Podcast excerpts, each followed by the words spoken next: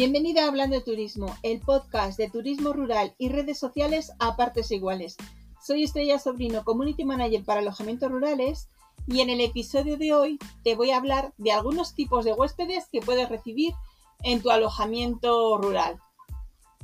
A ver, porque em, se me ha pasado la idea esta, porque el otro día hablando con un propietario le decía, háblame de qué huéspedes recibes. Y se limitaba solo a hablar, no son parejas, y bueno, de vez en cuando familias. No, no puedes segmentar solo así, tienes que sacar más chicha. Entonces te voy a hablar un poquito de, algunos de ellos, ¿vale? Por ejemplo, unos son los viajeros ecológicos. Em, son viajeros que están preocupados por el medio ambiente y que, que, esperan cuando se alojan, pues que un enfoque ecológico en el alojamiento y en las comodidades disponibles, como la obtención de ingredientes a nivel local, el producto local, uso de energías renovables, en tu alojamiento rural. Em, ¿Dónde se suelen hospedar? Bueno, eligen cualquier tipo de, alojamiento, pero siempre cuando la propiedad sea respetuosa con el medio ambiente. Entonces, si tú en tu casa rural tienes medidas de sostenibilidad, házselas ver. O sea, ¿vale? Porque puede a lo mejor que lo estés trabajando muy bien, pero si no lo tienes puesto en la página web, si no lo comunicas en las redes sociales, tu potencial huésped, este tipo de huésped, el ecológico, no lo sabe, entonces a lo mejor no considera tu alojamiento para, para alojarse, ¿vale? Viajeros de la generación Z, otro tipo de viajeros que puedes recibir. ¿Qué esperan? Bueno, las reuniones sociales son una de las principales razones detrás de los viajeros de la generación Z, entonces esperan un alojamiento eh, atractivo, moderno, con amplias zonas comunes donde se puedan relacionar con otros huéspedes, ¿vale? Porque les gusta eh, socializar y les gusta publicar eh, sus viajes en las redes sociales, por lo que la conectividad juega un gran papel a la hora de la toma de decisiones. Comunica tanto en tu web como en, tus redes sociales la buena calidad de tu wifi y que las imágenes muestren pues eso, lo bonito que es tu alojamiento y zonas instagrameables, ¿vale? Nómadas digitales. Los nómadas digitales ya fijo que sabes que se ganan la vida trabajando a distancia en cualquier lugar, que no están atados a un espacio físico de oficina, entonces pueden trabajar de manera remota siempre y cuando haya buena conexión de, internet. Y lo mejor de todo que es un cliente que no es, eh, no es em, por una determinada temporada, sino que eh, puede irte a lo largo de cualquier momento del año. Entonces está muy bien para trabajarle para la baja temporada. Vuelvo a lo mismo, menciona en tu página web y en tus redes la buena conexión que tienes, eh, la amplitud de la habitación, la comodidad del espacio de trabajo que tengas, pues eso, eh, un buen sitio para trabajar. Menciona actividades tanto en la web como en las redes que pueden hacer en su tiempo de ocio, porque sí, vale, van por trabajo, pero no están las 24 horas del día dándole al teclado. Entonces, quieren que en la zona que hayan, pues que eh, tengan actividades para realizar, principalmente en la, en la naturaleza. Luego tienes también eh, viajeros de ocio y ocio a la vez, así como los nómadas digitales se te pueden quedar un mes, dos meses, ¿vale? Porque les guste la zona. Eh, en este caso engloba a los que van de fin de semana, pero que también, además de disfrutar, trabajan, ¿vale? Pues crea contenido específico para ellos.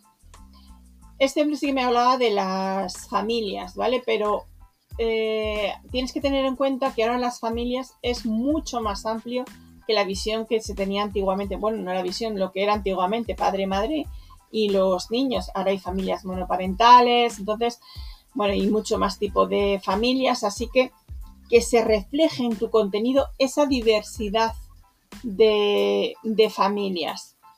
Los viajeros boomer, ¿vale? Eh, los de la generación boomer se están jubilando a montones y están tomando los viajes como una actividad clave durante su jubilación. Antes eh, lo típico era, ay, ¿y ahora qué voy a hacer? Porque todavía trabajando y, y ahora no, ahora es, me he jubilado, no tengo cargas, eh, dispongo de mi tiempo, pues cuando puedo, ya sea por, eh, pues eso, por tiempo, porque lo permita, le cuadre, o por si, quiere ir con sus amigos o tal, pues el tiempo libre que tienen desde ese momento de la jubilación le emplean en viajar y se hacen cuatro o cinco viajes al año por, por placer, adecuando siempre los ingresos de, que, que tienen, pues muchos al recibir la pensión, pues miran mucho los presupuestos, las tarifas, entonces crea eh, y muestra en tu página web, en tus redes sociales, ofertas específicas para este tipo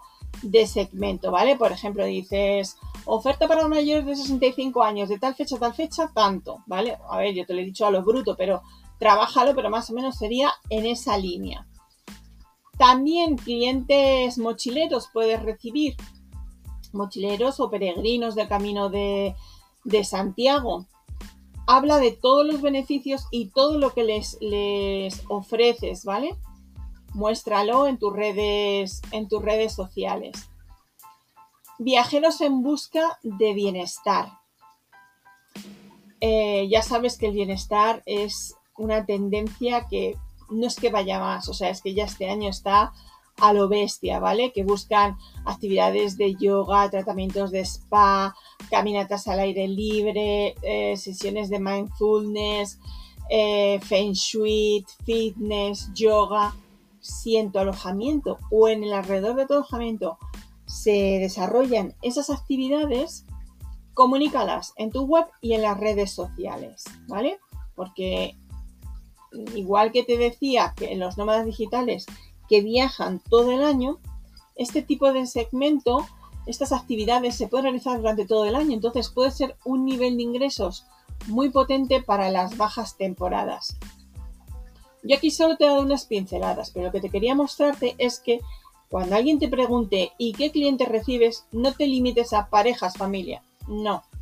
Que segmentes, que llegues a la chicha, que profundices, porque si no conoces a tu tipo de cliente, no vas a poder crear luego contenidos tanto en, los emails que envíes eh, a través de tu newsletter o en las redes sociales para enamorarles, para conquistarles, para fidelizarles y que finalmente te reserve. Así que si no lo tienes bien creado, el perfil de tus clientes, te aconsejo que este mes de octubre te pongas las pilas y en noviembre empieces a trabajar esos contenidos específicos para cada tipo de cliente. Y hoy te dejo deseándote un estupendo día y animándote a que me sigas en mi cuenta de Instagram que es Estrella Sobrino López, donde comparto consejos útiles para el Instagram de tu casa rural y consejos para el, el negocio tuyo de casa rural, pero enfocado al negocio del día a día, al trabajo del día a día. Y no, te, no me enrollo más, espero que tengas un estupendo día.